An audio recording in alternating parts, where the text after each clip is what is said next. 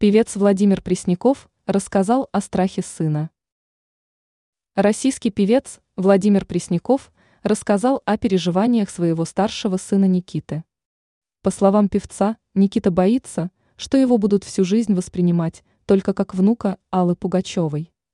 Об этом Пресняков рассказал в эфире тьюб канала Фомытима ТВ, сообщает «Комсомольская правда». Что рассказал Пресняков о Никите? Как рассказал певец, его старший сын всю жизнь борется с комплексом внука Пугачевой. Его даже по имени никто не называл. Он – внук Пугачевой, отметил Пресняков. По его словам, Никита боится, что его будут всю жизнь воспринимать лишь как внука Пугачевой. Пресняков добавил, что его сын добивается всего сам и никогда не просит денег. У него бзик на то, чтобы ему никто не давал денег, рассказал певец.